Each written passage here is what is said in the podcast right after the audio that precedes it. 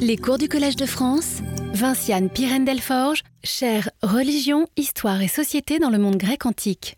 Merci en tout cas de m'avoir rejoint en dépit du temps magnifique qui invite plutôt à la promenade. Et je vais donc poursuivre, comme vous le voyez à l'écran, poursuivre sur la question de la piété comme norme, avec cette fois-ci un autre champ sémantique, puisque vous savez que cet attachement au mot, il est, consubstantiel à ma manière d'aborder le, domaine.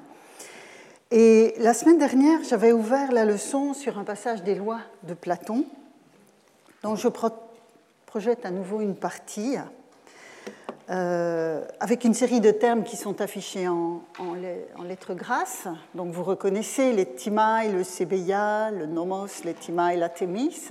Et puis, j'avais laissé de côté la semaine dernière les, deux, adjectifs, que l'on a ici, anosios et osios. Et c'est évidemment ce, euh, ce champ sémantique-là qui va me retenir aujourd'hui. Alors, dans sa, dans sa traduction, euh, Desplaces, Édouard Desplaces, dont j'ai emprunté la traduction en l'aménageant un peu, euh, traduit donc anosios par impie et osios par, pi, par pieux. Donc euh, nous sommes au cœur de notre propos. Alors j'insiste d'emblée sur l'importance à cet égard du livre de Saskia Pils, euh, livre donc qu'elle a publié sur cette famille de mots en 2016 chez Brill. Et il s'agit d'une approche linguistique très fouillée, absolument remarquable, et vous l'avez sans doute vu sur le programme de mes séminaires, j'avais invité l'auteur à intervenir euh, euh, dans, le cadre de, donc de ces séminaires attachés à ma, à chaire. Et euh, la vidéo est en ligne. Si vous souhaitez approfondir certains des aspects que je vais vous présenter aujourd'hui, la vidéo, donc, vous voyez ici, est disponible sur ma page sur le site du collège. Alors je suis évidemment grandement redevable à cette recherche pour la réflexion que je vais vous livrer aujourd'hui, tout en l'inscrivant dans la perspective d'une réflexion sur la norme qui n'était évidemment pas l'objet de cette investigation très linguistique. Alors, faisons d'abord un premier constat sur l'articulation des éléments de cette famille de mots. On trouve l'adjectif osios, on l'a vu donc chez, chez Platon il y a un instant, son antonyme anosios, que je n'ai pas, pas, repris les antonymes ici. Euh, il faut mentionner le substantif oscillet, qui est le premier à apparaître dans, notre documentation et puis qui refluera dans les usages.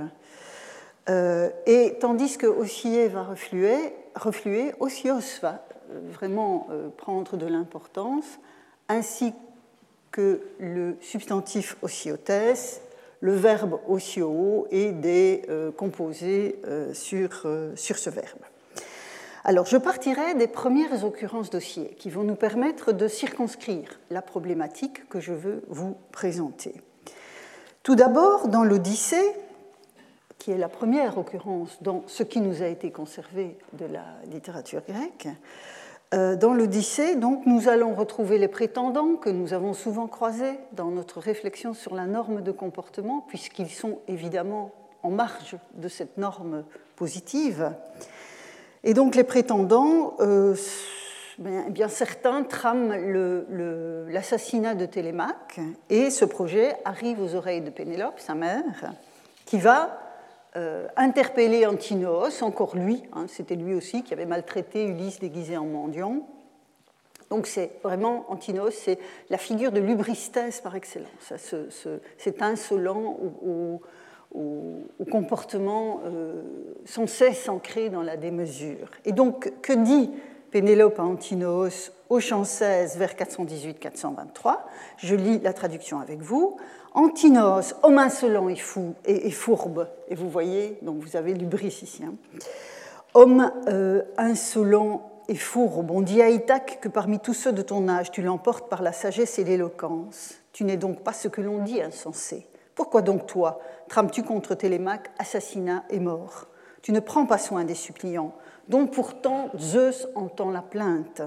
Ce n'est pas Hossier, donc je ne traduis pas pour le moment, ce n'est pas osciller de tramer des mots à l'égard, euh, les uns à l'égard des autres. Alors, je souligne ici, parce que si je ne le mets pas en contexte, c'est incompréhensible, je souligne ici la référence au Zeus des suppliants, hein, le Zeus qui entend la plainte des suppliants, euh, qui s'explique juste après dans un passage que je n'ai pas repris pour ne pas charger la diapositive, quand la reine rappelle qu'en fait le père d'Antinos s'était naguère réfugié auprès d'Ulysse parce qu'il était poursuivi par des gens qui voulaient lui faire la peau, et donc il s'était réfugié auprès d'Ulysse en suppliant, et Ulysse l'avait accueilli, l'avait protégé. Donc ce lien spécifique se trouve derrière manifestement la mention d'Ossier ici, et vous voyez aussi ce qui est très intéressant dans la manière dont, les Grecs euh, comprennent la, faute dans une certaine mesure, c'est que cette obligation, elle se perpétue à la génération suivante. Et donc,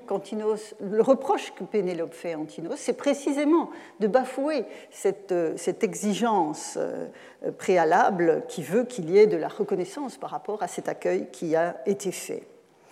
Puis, quand Ulysse a définitivement réglé leur compte à ces jeunes arrogants, la nourrice, donc tous les prétendants ont été tués, la nourrice qui voit enfin la maison libérée de cette euh, présence euh, difficile à, supporter, la nourrice veut se réjouir en lançant ce qu'on appelle en grec l'ololugé, c'est-à-dire le cri rituel que les femmes lancent euh, et Ulysse l'arrête. Et je lis ce passage avec vous. Donc là, nous sommes évidemment au champ 22, puisque le massacre des prétendants a eu lieu, vers 411-413.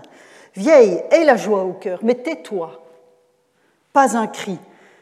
Et donc, vous voyez que le pas un cri, c'est med ololudze. Donc, ne lance pas l'ololugos. Ce n'est pas osciller de rendre grâce sur des hommes abattus.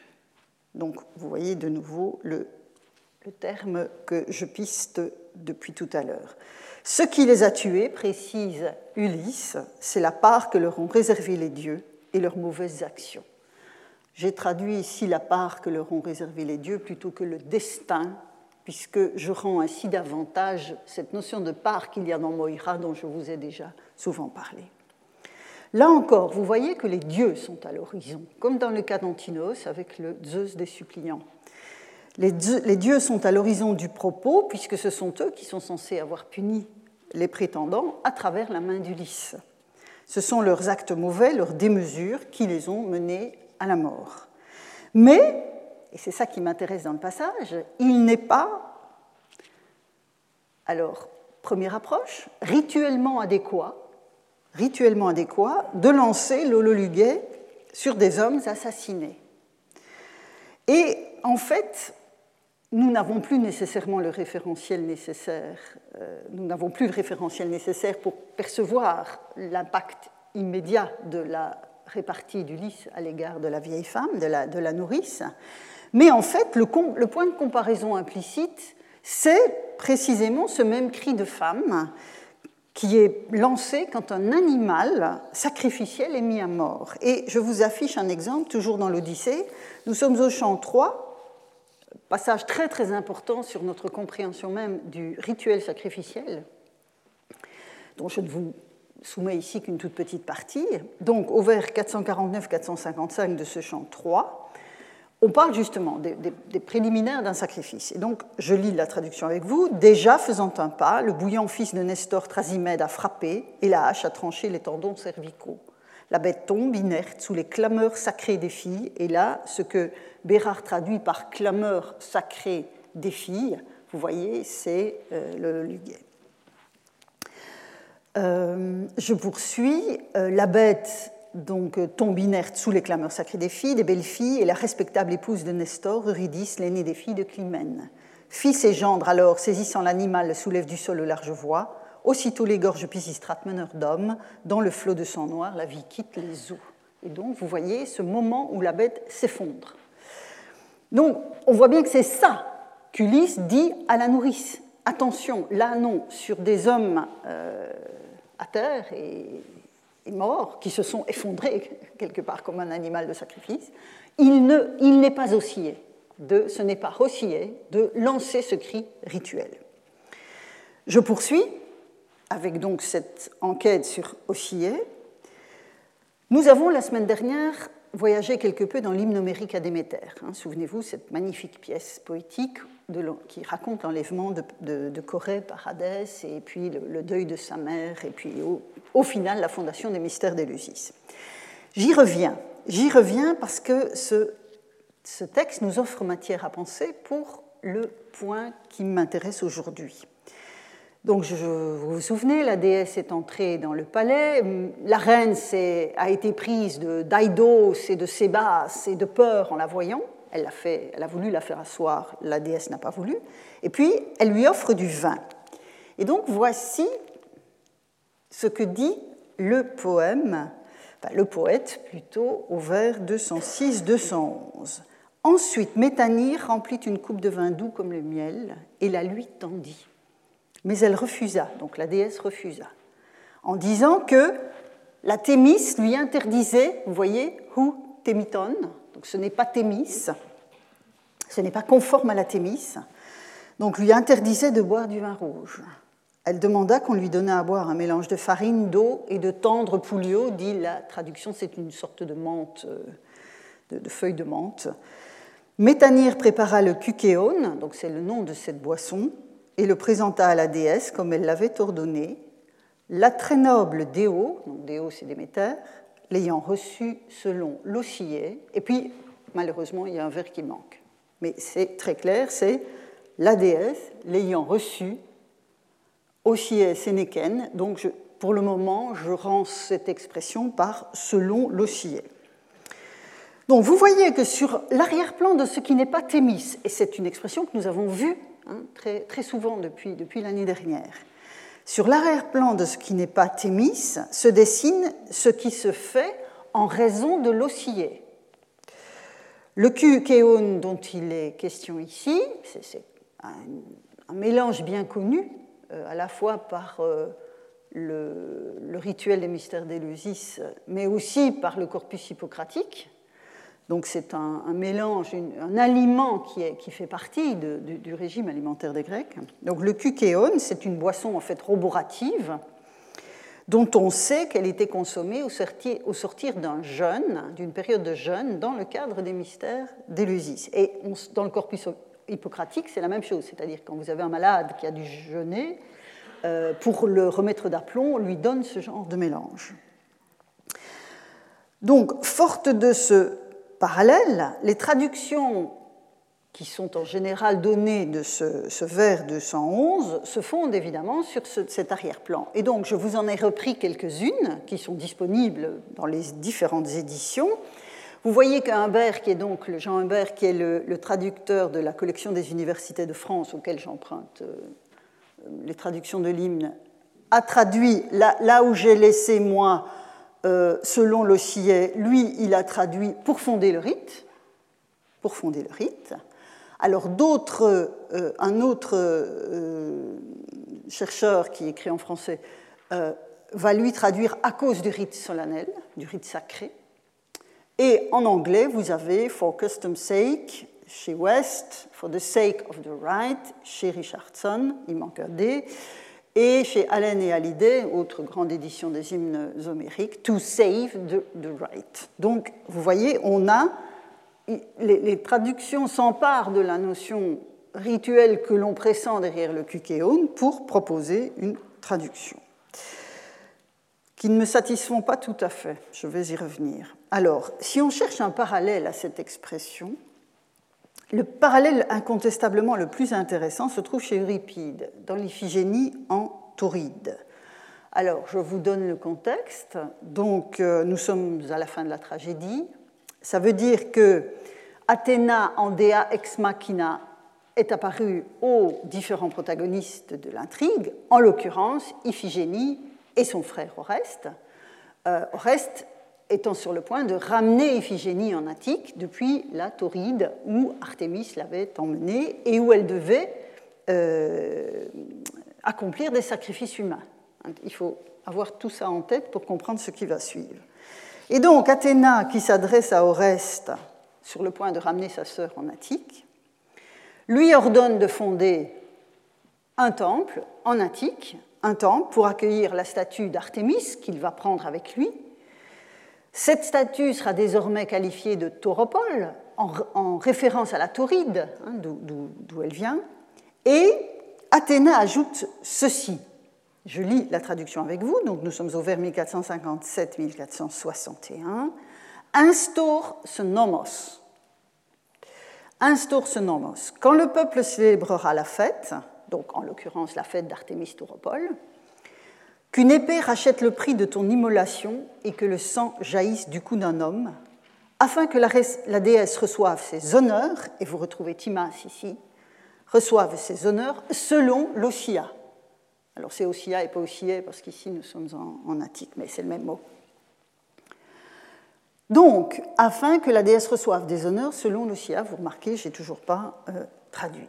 Alors, quand on est face à ce texte, on voit bien que nomos ici, hein, dont je vous ai déjà abondamment parlé, nomos ici, c'est la norme rituelle commandée par Athéna, à savoir l'obligation de faire couler un petit peu de sang du cou d'un homme pour compenser le fait qu'Oreste n'a pas été tué en Tauride en l'honneur d'Artémis, puisque c'était normalement ce qu'Iphigénie aurait dû faire, puisqu'elle mettait à mort tous les étrangers qui débarquaient. Donc il y a une sorte de compensation du sang qui n'a pas été versé par le versement d'un sang symbolique. Donc, passant de Tauride en Attique, les exigences sanguinaires d'Artémis se sont adoucies.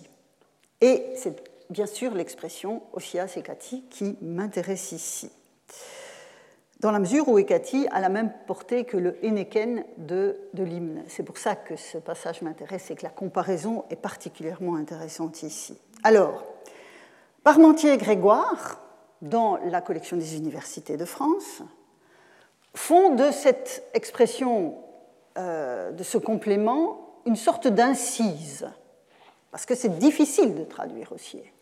Et donc, ils écrivent euh, La piété l'exige, entre tirés, donc une incise. Et ça rend, c'est censé rendre Osias et Cathy. Mais je dirais que c'est le sens global, bien sûr c'est correct.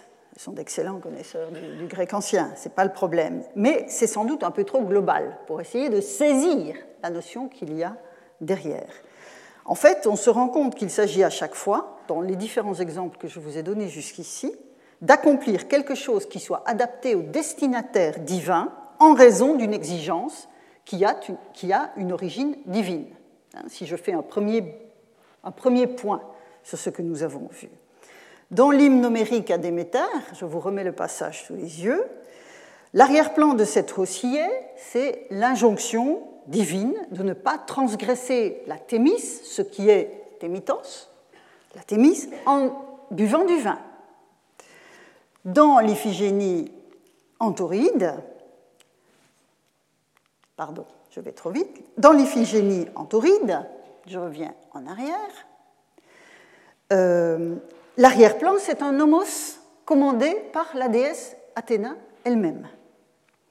Donc vous voyez que nous n'avons pas quitté, nous sommes vraiment dans le registre de la norme. Hein. Nous sommes vraiment dans le registre de la, norme, et que ce soit dans l'Odyssée ou dans l'hymne numérique à Déméter, Ossier est très proche de Thémis.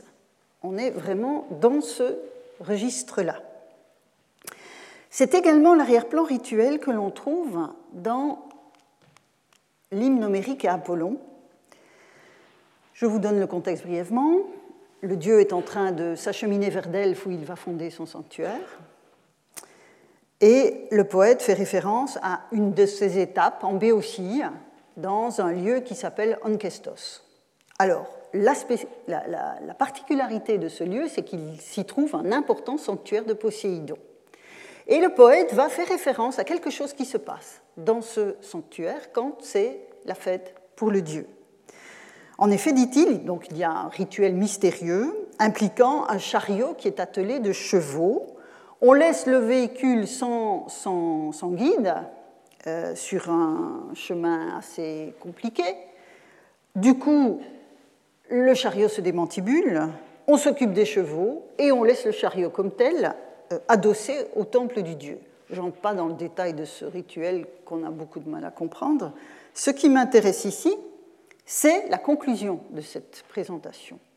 Donc nous sommes au vers 237-238 de l'hymne numérique à Apollon. Et que dit le poète en conclusion L'Ossier, hein, vous voyez ici, l'Ossier est ainsi advenu au tout premier jour.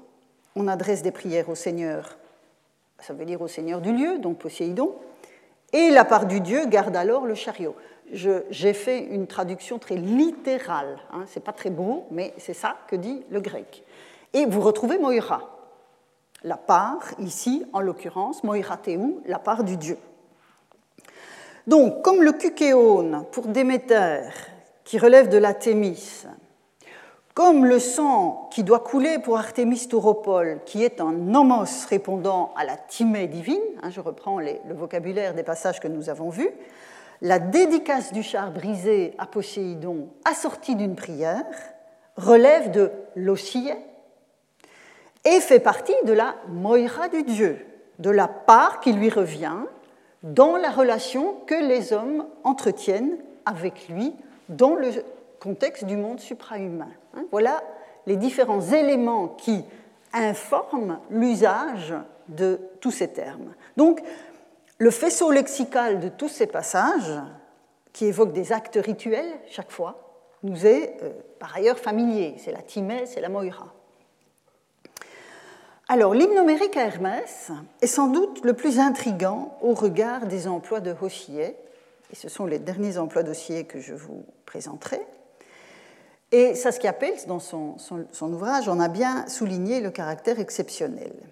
Alors, à Hermès, magnifique pièce poétique, comme, comme tous ces grands hymnes archaïques, qui raconte en fait euh, le parcours d'Hermès pour obtenir euh, sa, part d'honneur de la part de son père. Et donc il est encore tout bébé et il sort de la grotte où sa mère et lui habitent et il va voler les vaches d'Apollon. Il va voler les vaches d'Apollon. Euh, il abat deux d'entre elles, il les découpe, il fait rôtir les parts d'honneur, les viscères, puis il tire au sort 12 parts de viande, 12 parts de viande qui sont déposées soigneusement avec chaque fois une part d'honneur supplémentaire, qui fait évidemment référence aux douze dieux et donc à des destinataires divins. J'ai eu l'occasion de vous parler des douze dieux il y a déjà quelques années. Euh, et donc ce, moment magnifique dans le poème est en fait un jeu hermaïque si je puis dire, hein, centré sur Hermès, autour du, processus sacrificiel grec. Donc il y a une sorte de jeu poétique sur le sacrifice avec Hermès à la manœuvre. Et c'est là qu'arrive le vers qui m'intéresse. Vers 130. En fait, donc vous imaginez l'odeur de graillon. Hein, c'est comme quand vous êtes dans, votre jardin que vous sentez le barbecue d'à côté. Hein, vous dites, oulala, il faut que je le fasse. C'est ça, en fait, qui se passe avec Hermès. Et donc, nous dit le poète, le glorieux Hermès ressentit le désir impérieux d'une rossillée de viande. Bon. Vous voyez que le substantif oscillé, contrairement aux emplois que nous avons vus jusqu'ici, est assorti d'un génitif, en l'occurrence donc créaon, qui désigne les viandes qui ont été euh, apprêtées en douze parts. Donc, en agissant comme un sacrificateur très soigneux, Hermès joue le rôle d'un humain d'après la crise prométhéenne. Crise prométhéenne dont je vous ai rappelé lors des leçons dernières que c'était le moment où se définissait la condition humaine face au Dieu. Or, la condition humaine, c'est quoi? C'est de manger, contrairement au Dieu, qui ne mange pas, qui respire simplement la fumée délicieuse des sacrifices. Donc, Hermès est un dieu immortel, donc il va se retenir, il ne va pas manger. Il ne va pas manger puisque cette démarche est un signe de la condition humaine. Et donc ce, statut d'immortel, qui est bien souligné dans le poème, va le dissuader de manger. Et c'est sur cet arrière-plan que se dessine cette rossillée de viande. Donc, comment comprendre cette expression? Il s'agit donc de viande dont la consommation est une rossillée pour les humains dans le cadre du rituel sacrificiel. Donc c'est ce qui a été commandé aux hommes lors de la crise prométhéenne, précisément. C'est ce qui a été commandé aux hommes comme rituel. Souvenez-vous, je ne l'ai pas repris ici, mais je vous ai montré encore la semaine dernière cette expression, et c'est de là que les humains désormais font brûler sur les autels des, eaux blancs. Hein. C'est ça, en fait, la fondation, l'acte fondateur. Et donc, vous avez les hommes qui mangent, les dieux qui se contentent de fumer. Donc, voilà première occurrence. On essaiera de traduire un peu mieux dans un instant, mais voilà l'arrière-plan. Deuxième occurrence, parce que l'hymne à Hermès est très riche pour mon propos sur Ossie. Cette deuxième occurrence intervient dans le discours d'Hermès. Bon, il a fait il a volé les vaches, il les a battues, il a fait ses partages, puis alors il, rentre dans sa grotte. Euh, après son forfait, il se cache. Sa mère se doute bien qu'il y a quelque chose qui ne va pas. Elle l'interroge. Et donc Hermès, le petit Hermès en l'ange, dans son berceau, se plaint de l'obscurité de la situation que sa mère et lui sont contraints de vivre aux, frontières du monde sans, et non sur l'Olympe avec les autres dieux. Et donc il se plaint qu'il ne reçoit ni offrande ni prière, ce qui est très intéressant. C'est évidemment le point central. Il annonce donc à Maya, sa maman, qu'il s'apprête à les sortir de cette existence peu enviable. Et voilà ce qu'il lui dit à sa mère. Donc nous sommes au vers 170-175 et je vous lis la traduction. Il vaut mieux vivre tout le temps avec les immortels. Donc la grotte, elle est vraiment aux marges du monde. Hein. Il vaut mieux vivre tout le temps avec les immortels, riche, opulent, prospère, que de croupir chez soi dans un antre obscur. En fait d'honneur, moi aussi, alors voyez, honneur, hein, vous connaissez le terme, timé, donc en fait d'honneur, moi aussi, j'accéderai à l'oscillé, avec cette fois-ci un article, j'accéderai à l'oscillé à laquelle Apollon a accédé. Si mon père ne me l'accorde pas, eh bien, j'essayerai, j'en suis capable, d'être le prince des brigands. Donc il y a évidemment aussi beaucoup d'ironie dans cette pièce poétique. Alors, cette expression, ici, tes osies et pibes somai, espère Apollon, donc j'accéderai à l'oscillé à laquelle Apollon a accédé, il faut la mettre en parallèle, parce que le jeu est peu douteux, d'un passage que nous avons déjà vu plusieurs fois, qui est dans la Théogonie d'Hésiode, donc au vers 392-396. Euh, vous vous souvenez, c'est à la fin de la. Enfin, non, pardon, pas à la fin. C'est au moment où Zeus euh, de mobiliser les forces pour combattre les titans et obtenir la royauté sur le cosmos. Et il dit donc que, vous vous souvenez ce, passage saturé de mentions du Guéras et de la Timée, et vous voyez là, on a exactement le même verbe que dans l'hymne numérique 1 Hermès, et puis Bessemen ici, là, et puis. Hein, c'est-à-dire qu'on a exact, avec la composition en génitif, donc on a exactement la même expression, mais ici c'est Timée et Guéras qui définissent le verbe. Donc on est dans ce contexte-là, celui de la dévolution des honneurs, des hommages pour les dieux dans le cadre du grand partage hein, auquel Zeus a euh, consenti dans la théogonie et auquel l'hymne à Hermès ajoute en fait ce qui revient à Hermès. Hein, c'est ça, à ça que servent c'est ça que dessinent ces grands hymnes homériques. C'est les compléments de dévolution de part aux dieux qui ne les ont pas nécessairement eus dans le premier partage. Et donc, l'hymne homérique à Hermès, auquel je reviens, condense en fait l'expression du vers 396 que je vous ai remis sous les yeux ici, et vous revoyez la Thémis, hein, donc on est vraiment dans ce cadre normé. Euh, donc, euh, l'hymne numérique condense dans, l'expression du. Euh, consent, pardon, je vais y arriver, condense ici cette expression de la théogonie. et l'oscillet de l'hymne, ici, exprime en fait en raccourci cette dévolution par le biais d'un lexique, l'oscillet, qui n'apparaît pas chez Hésiode. On n'a pas. Ce, lexique-là, il n'apparaît pas, euh, il, donc il n'apparaît qu'une fois dans l'Odyssée, et chez Hésiode, on ne l'a pas. Donc on voit bien que ce n'est pas l'angle d'approche d'Hésiode. Donc, où, le terme n'est pas encore suffisamment euh, usité. C'est probablement le cas. Et donc, vous avez euh, de l'hymne qui met en lumière la relation qui va des hommes aux dieux, à savoir les offrandes et les prières qu'Hermès se plaint de ne, pas, de, ne pas recevoir, parce que c'est ça qui est essentiel. Donc, ce à quoi il veut euh, accéder en, en, mentionnant cet oscillet, c'est précisément à l'instauration d'une relation entre les hommes et lui qui lui permettra d'obtenir des prières et des offrandes. Donc on voit bien qu'Ossillet se, se, place encore dans ce registre-là. Alors la troisième et dernière occurrence de l'hymne semble bien aller dans le même sens, même si le vers en question reste passablement obscur. Alors, on est un petit peu plus loin dans l'intrigue. Dans euh, Apollon, évidemment, vous imaginez qu'il n'était pas très content d'avoir euh, vu ces, vaches euh, diminuer de, deux unités.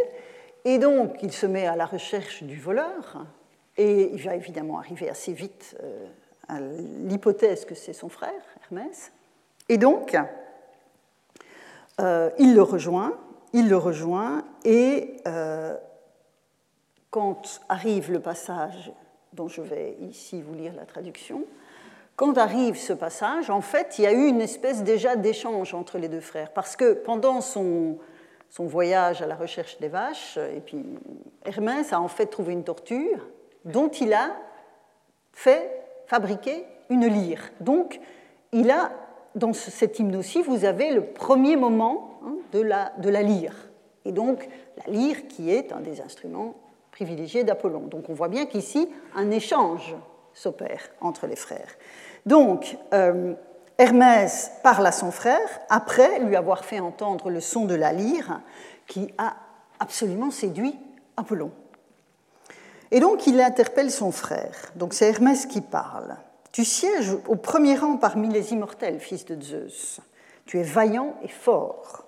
Le prudent Zeus te chérit, et voilà l'expression qui nous intéresse, ekpases osies, on le laisse comme ça pour le moment et à concéder des dons éclatants et des honneurs. Donc vous voyez les doras, les dons et les euh. Euh, on dit que tu tiens de sa bouche le privilège divinatoire, Dieu archer. Donc ça, c'est l'explicitation de ce que Zeus a donné à Apollon. C'est de Zeus qu'émane toute parole divine. Donc là, vous avez ce lien direct entre la parole de Zeus et celle d'Apollon.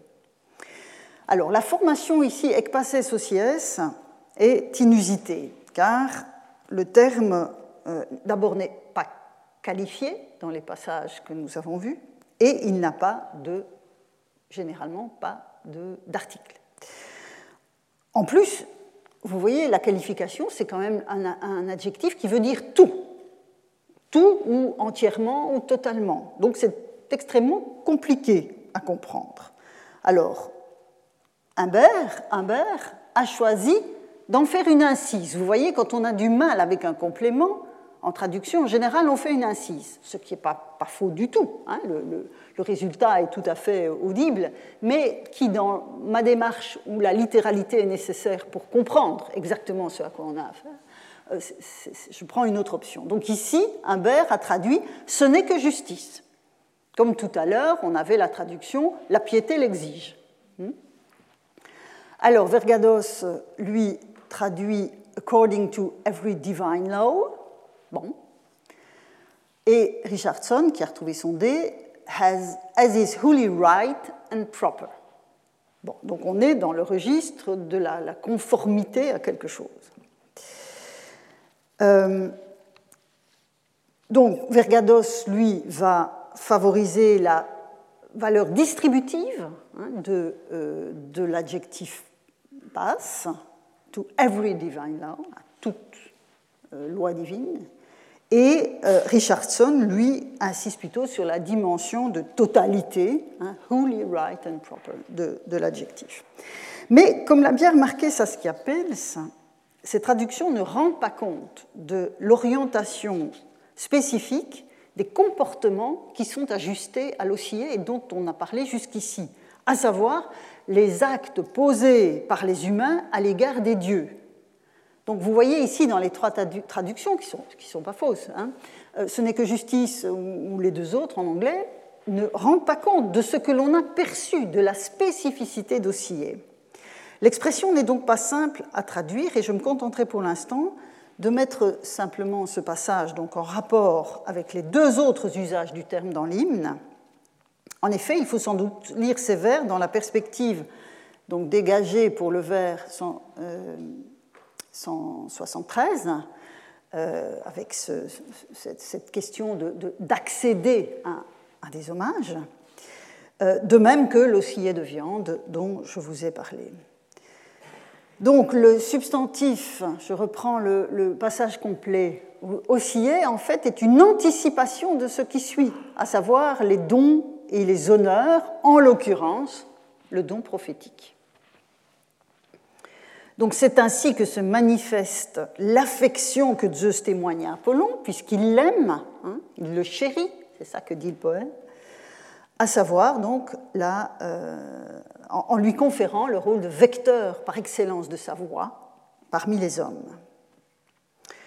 Alors, pardon, je vais trop vite. Je m'arrêterai un instant pour tenter de traduire ces occurrences que j'ai laissées en translittération jusqu'ici. Mais avant de nous adonner à cet exercice de traduction, je voudrais rappeler les différents éléments que l'analyse a permis de mettre au jour afin de soutenir les propositions que je vais vous faire. Donc, on l'a vu, les diverses occurrences du substantif sont intimement liées aux honneurs que les humains doivent rendre aux dieux. Mais également, on l'a vu dans l'Odyssée, aux attitudes adéquates qu'il importe d'adopter à l'égard d'autres humains sous le regard des dieux.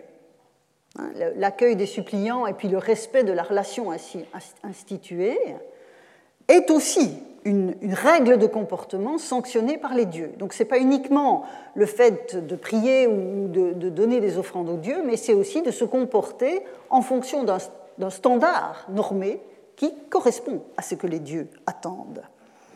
Et donc l'expression négative hukosie que nous avons vue tout à l'heure est, de ce point de vue, très proche de l'expression hutémis euh, dans sa portée régulatrice. Donc on voit bien qu'on est dans, un registre très, très similaire. Mais là où Thémis, souvenez-vous de l'expression que j'avais utilisée l'année dernière, est un vaste filet régulateur qui englobe l'ordre du monde dans sa totalité, dont Zeus est le garant, hein, c'est ce que signifient les épousailles entre Zeus et Thémis dans la théogonie, la portée de l'oscillé semble cantonnée aux normes de comportement qui forment les obligations des hommes à l'égard des dieux. Et donc, c'est le, schéma que, bon, qui vaut ce qui vaut, je ne suis pas très bonne en schéma, euh, mais pour vous montrer ici, donc que tout ce qui relève de l'Ochier relève de la Thémis, mais tout ce qui relève de la Thémis n'est pas nécessairement Ossier. Et Ézéchius, donc un lexicographe de la période romaine, euh, face à Rossier que les lecteurs d'Homère ne comprenaient plus, était obligé de, de, le définir. Et vous voyez que la définition, c'est Thémis, ce qui correspond au schéma, mais le processus inverse, toute Thémis n'est pas une oscillée. Donc on voit bien qu'ici, nous sommes dans un type de comportement qui relève de la Thémis. Alors, voilà les différents passages que nous avons vus, avec chaque fois une translittération, mais je ne vais pas vous laisser uniquement avec une translittération, et je vous propose de prendre chaque occurrence l'une après l'autre et de vous proposer une traduction en fonction de toute l'analyse que nous venons de faire. Donc, passage de l'Odyssée, je, propose, cela ne relève pas de la règle ou de la norme rituelle. J'ajoute rituel parce qu'on a Zeus, euh, protecteur des suppliants derrière. Ce n'est pas, cela ne relève pas de la règle ou de la norme rituelle de tramer des mots les uns à l'égard des autres. Même chose pour euh, le, hein, le, cri rituel cela ne relève pas de la règle, de la norme de rituelle de rendre grâce sur des hommes abattus. On le fait quand un animal s'effondre, parce qu'on est dans une démarche d'offrande à l'égard des dieux. On ne le fait pas quand des hommes ont été assassinés, même si les dieux sont derrière. Hymnomérique à Déméter, Hein, vous vous souvenez, elle, elle reçoit le cucéone, la très noble déo l'ayant reçu selon la règle ou la norme rituelle. Euripide, je suis quand même aussi, je, l'ai convoqué, même si c'est plus tardif, afin que la déesse reçoive ses honneurs selon la règle ou la norme rituelle. Alors, jusque-là, ça va, si je puis dire. On voit bien qu'on est dans cette euh, orientation et que la notion de norme ou de règle rituelle fonctionne. Puis on a l'hymnomérique à Hermès, où le jeu sur, euh, les emplois du terme est extrêmement subtil. Donc la traduction est difficile. Donc voilà ce que je vous propose. Euh, oui, pardon, d'abord l'hymnomérique à Apollon, où ça marche aussi, la règle, la norme rituelle ainsi advenue, hein, le fait de déposer le chariot et puis de prier le dieu. Mais hymnomérique Hermès, l'ossillet de viande. Alors ce que je vous propose, c'est ceci, après avoir beaucoup, beaucoup réfléchi. Euh, alors le glorieux Hermès ressentit le désir impérieux de viande rituellement conforme. Parce qu'on ne peut pas traduire de façon absolument littérale. Il faut assumer euh, d'inverser hein, le, complément. Donc de viande euh, rituellement conforme. Alors pour l'expression tes osies epibesomai, que demande le petit Hermès?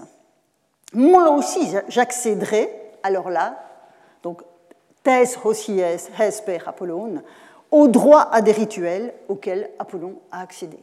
Je pense que c'est beaucoup plus juste et beaucoup plus respectueux de la portée de l'oscillé que les traductions que je vous ai montrées. Et enfin, le plus compliqué sans doute, le ekpases osies, donc le prudent Zeus chéri. Alors c'est c'est pas beau, hein, je vous dis tout de suite.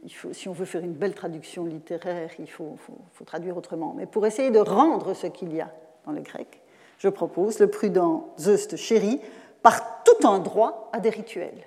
C'est-à-dire que le, comment dirais-je, Zeus va, euh, Zeus en, accordant la, parole prophétique à Apollon et en l'installant ainsi, en lui permettant de s'installer comme, comme, interprète de la volonté de Zeus au milieu des hommes, par notamment le sanctuaire de Delphes, euh, lui en fait donne un, tout un droit à des rituels. Je pense que c'est comme ça qu'on peut rendre euh, cet emploi. Alors, voilà donc pour les, pour les, les, occurrences dossiers, donc qui sont assez, assez complexes. Et dans cette famille de mots que nous étudions aujourd'hui et que je vous remets sous les yeux, l'oscillé donc est un terme ancien, vous avez vu, on est dans la poésie archaïque là. Et l'emploi du terme se réduira toujours davantage au profit de l'adjectif osios, auquel s'ajoute donc le, le, substantif ociotes. Donc l'adjectif ainsi que son antonyme, un osios, qu'on a vu chez Platon tout à l'heure, qualifie l'attitude ou les paroles d'un humain. Quand il qualifie un objet, parce que ça arrive, je n'y insisterai pas, un objet peut être osios, ça veut dire en fait que l'usage qu'un homme en aura relève d'un même type d'attitude. Et l'analyse serrée des occurrences de la famille de mots jusqu'au 5e siècle, analyse à laquelle Saskiapel s'est euh, astreinte, nous permet d'aller droit à l'objectif. Alors, je vous dis tout de suite, si vous additionnez les pourcents, ça ne fera pas 100, mais c'est normal parce qu'il y a des recouvrements dans les emplois. Donc, non, si vous faites le calcul, ça ne, ça ne marchera pas. Mais c'est normal. Bon. Donc, on voit que dans cette analyse, donc ici, on est dans les emplois de cette famille de mots jusqu'à la fin du 5e siècle. Elle s'est arrêtée à ce moment-là. On a 24% qui concernent la reconnaissance de la divinité des dieux et des obligations à leur égard. On a 23% des emplois qui concernent les honneurs à rendre aux membres de la famille. 13% sur les honneurs à rendre aux défunts. 14% sur l'attitude adoptée à l'égard des hôtes et des suppliants. 13% sur l'obligation de respecter un serment. Vous savez qu'un serment, ça se prend avec les dieux hein, comme témoins, donc on est dans le même registre. Et enfin, 5% bon, où l'attitude euh, n'est pas autrement spécifiée par, par le contexte. Donc, vous reconnaîtrez sans difficulté, si vous avez retenu ce que nous avons vu précédemment à propos de la Thémis, que c'est évidemment tout à fait le même registre hein, d'actes qui, qui, sont posés que dans, euh, que ce qui concernait la Thémis dans les œuvres archaïques et qui valide le schéma que je vous ai mis sous les yeux tout à l'heure. C'est décidément le registre de l'action humaine qui est activé dans le vaste ensemble de la Thémis, mêlant étroitement obligations rituelles, mais aussi une forme de moralité qu'on a parfois déniée à cette expression euh, archaïque de la piété. Je pense qu'on doit, il y a une forme d'intériorisation hein, qui s'opère d'emblée. Et sur ce point, je prendrai un exemple plus, tardif, donc de la fin 5e, début 4e. Euh, dans le discours d'Isocrate sur l'échange, où il écrit ceci, je ne vous donne pas le contexte parce que ce n'est pas, pas important, ça ne change rien à la compréhension du passage, où il dit ceci, ceux qui pratiquent la méchanceté et le crime, et qui, avec de fort minces profits, acquièrent une réputation détestable, passent pour des gens supérieurs hein, dans une cité qui dysfonctionne. C'est un peu la, cité de la dysnomia de, Solon. Euh, donc passent pour des gens supérieurs, à la place de ceux qui sont...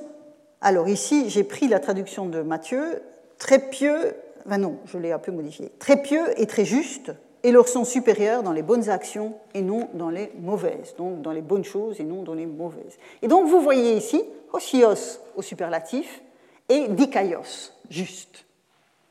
Donc vous avez la traduction d'osios par pieux ici, comme, on l'avait avec des places chez, Platon dans les lois, qui sont très pieux et très justes. Et donc vous avez ici cette association étroite entre osios et dikaios. Et donc vous avez cette association qui est essentielle pour affiner encore notre compréhension d'osios, à savoir le lien que cette famille de mots entretient avec le registre de la justice et de l'action juste. Euh, et pour vous montrer dans un autre genre littéraire que cette association était bien familière aux, Grecs, en tout cas aux, Athéniens, puisqu'ici il s'agit chaque fois des textes athéniens, je prendrai un passage de l'Euripide, euh, pas de l'Euripide, de l'Hippolyte d'Euripide. Euh, je vous rappelle brièvement l'intrigue. Donc, vous avez le héros éponyme de la pièce qui rejette le mariage et la sexualité au profit d'une vie assez ascétique, vie ascétique sous l'égide d'Artémis. Et puisqu'il n'honore pas Aphrodite, elle se venge, hein, puisqu'il ne faut pas mépriser les dieux. On ne peut pas en choisir un, ça ne marche pas comme ça en régime polythéiste. Et donc, il n'honore pas Aphrodite, donc elle médite la mort d'Hippolyte en instillant au cœur de Phèdre l'amour, la passion pour son beau-fils, et puis désespéré parce qu'évidemment cette passion est sans retour, euh, Phèdre se suicide en accusant à tort son beau-fils d'avoir abusé d'elle. Thésée, le père d'Hippolyte, trouve la lettre. Il décide l'exil de son fils. Et il, il est très, très en colère. Et donc voici ce qu'il lui dit. Tu t'es beaucoup plus exercé à t'honorer toi-même qu'à remplir les obligations des enfants. Toi, l'homme juste, c'est de l'ironie évidemment. Et donc vous voyez que ici, ce que j'ai traduit ici par les obligations des enfants, dans tous les comptes associés, Dran, euh, et puis Dikaios, donc les obligations qu'un fils doit à son père, ce n'est pas évidemment de séduire sa, femme, euh, c'est autre chose. Donc vous avez ici cette mise en regard donc, de la notion de dikaios et de la notion d'osios. Et donc, comme le roi pense que son fils a bafoué son honneur de père, c'est évidemment l'adjectif osios au neutre pluriel qui désigne euh, les devoirs d'un fils pour son père. Or, ce que Thésée souligne, c'est l'ambiguïté, évidemment, qu'il croit déceler euh, dans l'attitude de son fils, qui refusait les plaisirs mondains au profit d'une euh, relation avec Artémis, et puis la chasse et la lecture, etc. Et ce qu'il pense être une perfidie. Donc c'est ce contraste qu'il met en évidence. Et donc, l'adjectif dikaios et l'adjectif osios sont ici particulièrement proches, puisque c'est en tant qu'il s'affirmait comme juste qu'Hippolyte aurait dû faire preuve de piété filiale. Donc, vous voyez, encore une fois, les différents registres sont, euh, sont extrêmement proches l'un de l'autre. Et on trouve aussi, mais je n'ai pas repris tous les textes parce que c'était trop long, on trouve aussi la conjonction de ces deux qualités, le fait d'être osios et le fait d'être dikaios, dans les plaidoyers des orateurs attiques, et leur étroite correspondante a été soulignée par tous les interprètes avec des tonalités différentes sur lesquelles je ne m'attarderai pas. Pour aller droit à l'objectif, je dirais que Osios peut renvoyer une large palette d'actions, d'attitudes, de personnes, on l'a vu dans le tableau que je vous ai montré tiré du livre de Saskia Pels, mais que dans l'écrasante majorité des cas, il s'agit de caractériser ce qui relie les hommes aux dieux ou les hommes entre eux dans des types de relations sanctionnées par les dieux. En d'autres termes, Osios a toujours une implication religieuse, au sens où elle mobilise les dieux, même indirectement, hein, comme dans le cas du fait d'honorer son père. En revanche, Dikaios a un éventail d'emplois dont la dimension religieuse, au sens que je viens de préciser, en recouvre une partie seulement. Face au champ sémantique de Diké et de Dikaios, au moins à partir du 5e siècle, quand les deux familles s'affirment en parallèle, hein, puisque jusque-là, euh, les, emplois dossiers sont, assez rares par rapport au registre de, de. Euh, donc, quand euh, les deux familles s'affirment en parallèle, Osios et les termes associés expriment une appréciation davantage ciblée des comportements humains tels que les dieux sont censés les évaluer. Et le souci divin se porte en premier lieu sur la juste interaction avec eux. Hein. Ils ont besoin d'honneur, c'est ce qu'Hermès dit, moi je veux des prières, je veux des cadeaux. Euh, mais aussi sur les timailles dues aux parents, aux morts, aux hôtes, aux suppliants, ainsi que le respect des serments. Hein, c'est exactement le champ sémantique que nous avons vu. Alors, je tiens quand même à préciser une chose. Il ne s'agit pas de considérer que le dikaion, donc le juste, serait désormais un registre totalement à part des dieux. La relation qui continue de se jouer entre Thémis et Diké empêche d'aller dans ce sens. Donc, même si on voit que Oscillé est une partie de la diké, je vous montrerai un autre schéma tout à l'heure, est une partie de la diké, euh, ça ne veut pas dire que la diké elle-même est complètement abstraite des dieux, parce qu'on est toujours dans ce filet régulateur, même s'il n'est pas exprimé explicitement. Donc, le cadre global reste celui d'un ordonnancement garanti, voulu par les dieux, mais avec des degrés d'intensité différents, auxquels répond l'usage du vocabulaire. On voit que les choses se sont affinées Hein, dans l'usage d'un lexique.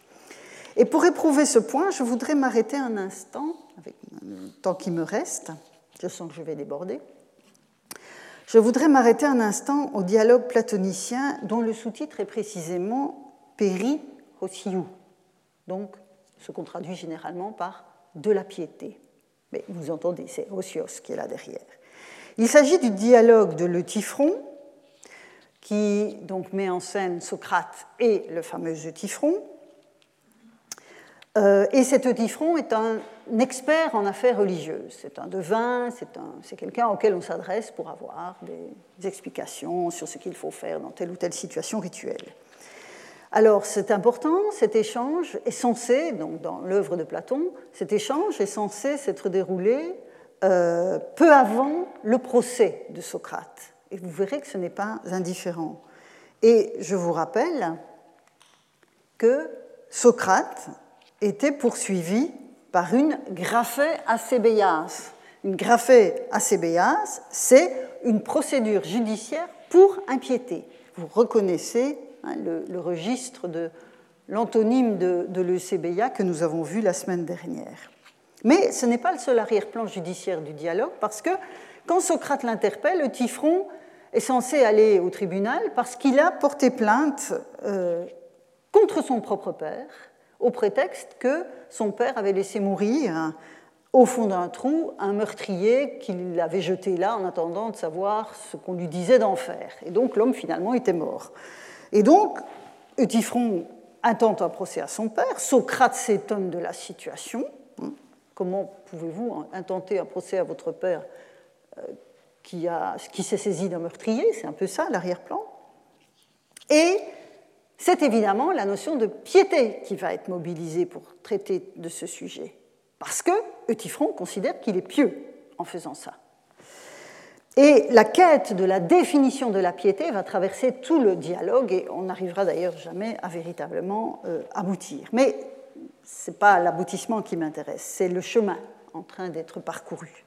Et donc la question de Socrate, c'est, bon, dis-moi donc alors comment tu définis ce qui est pieux et ce qui est impie?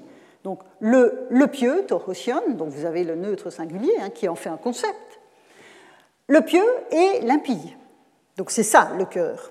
Alors, la réponse de Tifron, bah, bah, c'est exactement ce que je fais en poursuivant mon père en justice, parce que la piété, Torosion, commande de poursuivre l'impie, quel qu'il soit. Or, il considère que son père a commis un acte impie.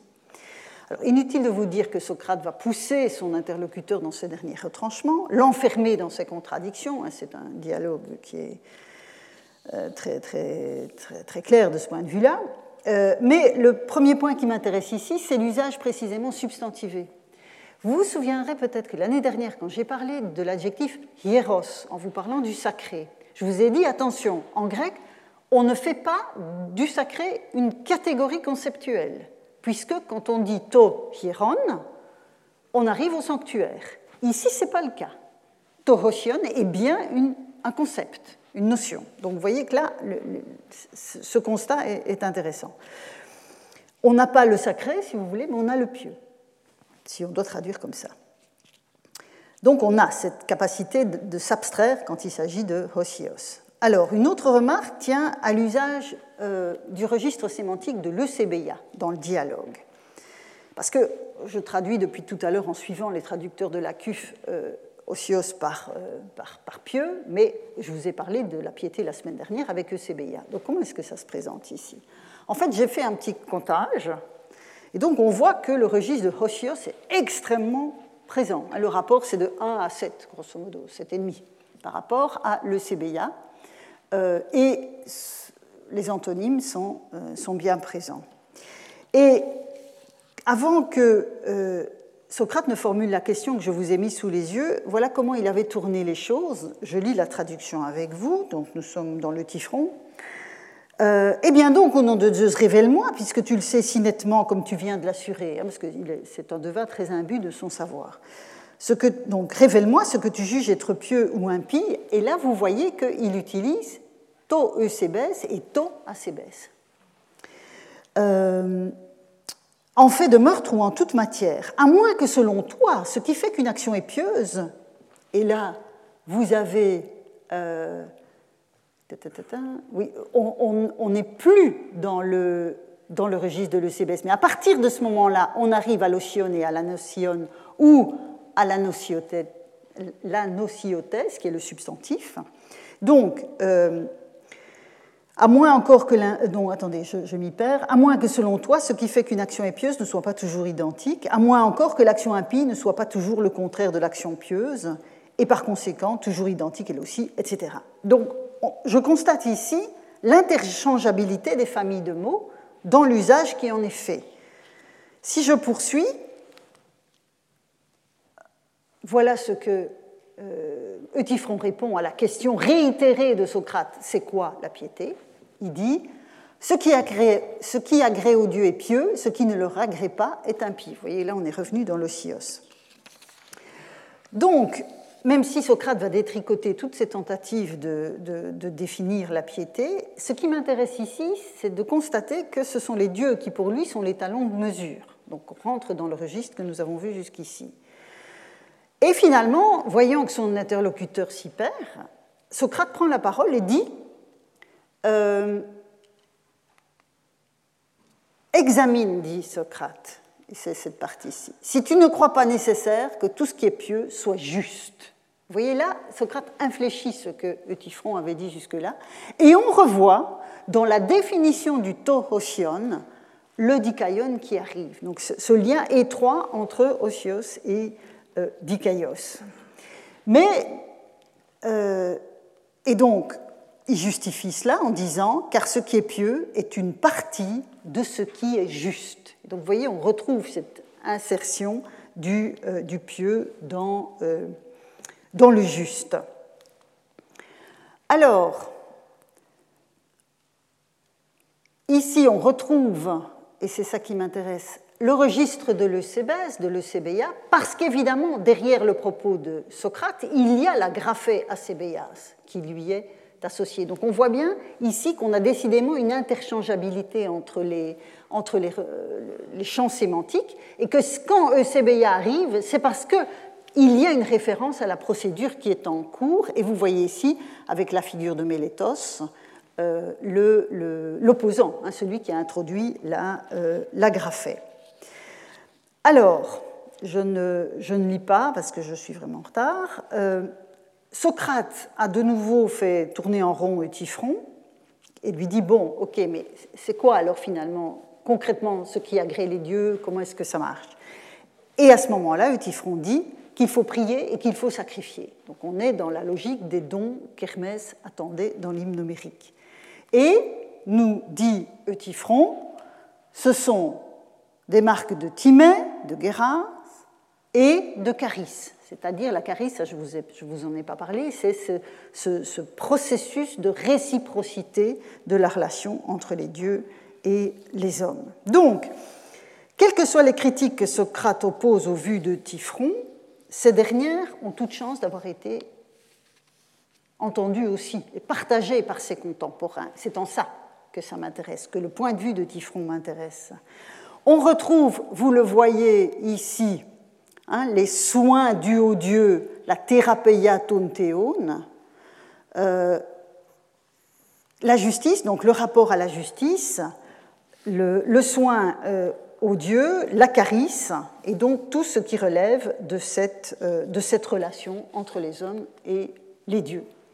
Alors, on va trouver encore, mais là je vais passer rapidement, un autre terme qui va arriver dans le vocabulaire grec à partir de la fin du 5e siècle, à, savoir dikaiosune, dont on a déjà une occurrence chez Théognis, cette fois-ci je ne me suis pas trompée, euh, et vous voyez qu'on a ici cette, cette, assertion dans les élégies de Théognis préfère une vie pieuse avec peu de biens plutôt que la richesse des biens injustement acquis. Dans la justice se concentre toute vertu. Tout homme est homme de bien, Kyrnos, en étant juste. Et donc vous avez la dikaiosune, le fait d'être dikaios, la vertu, et tout cela aussi en cheville avec le CBIA. Donc vous voyez que décidément, ces deux éléments sont intimement liés. Alors, j'arrive à ma conclusion. Comme je l'ai souligné l'an dernier, Thémis est un terme qui, au sortir de la période archaïque, aura de plus en plus la saveur de l'ancien et de l'expression poétique. Alors, il s'agit toujours du filet régulateur, c'est pour ça que je vous ai remis le, tableau, enfin, le, graphique sous les yeux. Il s'agit toujours du filet régulateur qui accueille l'ensemble du cosmos, dans ses rythmes, comme dans les comportements de ceux qui l'habitent, tous autant qu'ils sont les hommes et les dieux. Hein, tous sont soumis à la Thémis. Les usages poétiques de la forme plurielle thémistos et de l'adjectif athémistos nous ont en outre montré l'année dernière, et je l'ai rappelé au début des cours de cette année, l'importance de la notion pour évoquer la régulation sociopolitique des communautés humaines dont parle l'épopée. Et même si le vocabulaire de cette régulation va s'enrichir, c'est tout l'objet de mon propos d'aujourd'hui. Thémis, notamment en tant que divinité, conservera le rôle de filet régulateur ainsi que l'atteste son importance dans la représentation de l'oracle de Delphes, hein, qui est un vecteur d'ordonnancement des communautés humaines, puisque Thémis est intimement associé à la, euh, à la procédure oraculaire. Alors on voit bien que Dickey va prendre progressivement l'avantage dans les usages concernant le domaine proprement judiciaire. Je pense que c'est une des raisons pour lesquelles on a cette arrivée d'Osios et du registre d'Osios, parce que le registre de la Diké, finalement, a une spécialisation croissante au cours du Ve siècle, et puis ensuite dans un vocabulaire proprement judiciaire, quand le tribunal se met véritablement en place dans les cités, avec en parallèle la notion de nomos comme loi écrite. Vous voyez, tout ça est, euh, va dans le même sens. Alors, la piété dans tout cela. Nous avons vu que les emplois des mots de la famille de Sébéa et d'Osios pouvaient être interchangeables. Ils sont sémantiquement proches. Il n'en reste pas moins qu'ils éclairent, parce qu'il y a deux mots, hein, il y a deux familles de mots, donc d'accord, ils sont interchangeables, mais ils ne veulent pas dire tout à fait la même chose. ils ne sont pas parfaitement synonymes. ils sont sémantiquement proches, mais ils éclairent respectivement deux aspects distincts des attitudes qui évoquent leurs emplois. Avec Eusebeia, vous vous souvenez, la semaine dernière, je vous ai parlé du sébas qu'il y a au cœur même du mot. C'est l'appréciation positive d'une attitude faite de scrupules, de vénération, qui est soulignée. Euh, même si, comme je disais la fois dernière, la sensibilité à la portée même du mot a pu se démonétiser au, fil du temps. Avec osios, avec l'osion, avec osiotès, c'est la règle, la norme de comportement normes de comportement adoptées dans les relations entre hommes et Dieu qui prévaut. Alors, en paraphrasant plutôt qu'en traduisant, je pourrais dire que le Sébeya, c'est la piété vue sous l'angle du respect scrupuleux suscité par les dieux. Hein, souvenez-vous le Sébas qui s'empare de Métanire quand elle voit Déméter. Tandis que l'Osion et l'Osiotès, c'est la piété vue sous l'angle de la norme induite par les dieux. Mais ces deux regards sur la piété les inclut l'un et l'autre dans le registre du dikaion et de la dikaiosune. Et donc, vous voyez, je terminerai sur, ce, graphique, qui vaut ce qui vaut, mais ce que je veux montrer à cet égard, c'est que tout est enchâssé dans un filet régulateur, que Osion et Eusebeia sont des parties de la diquée et que cette espèce d'intersection, c'est le caractère de superposition que ces champs sémantiques peuvent souvent adopter, tout en respectant quand même la spécificité de l'un et de l'autre. Je vous remercie pour votre attention et pardon pour le dépassement. Retrouvez tous les contenus du Collège de France sur www.colège-2-france.fr.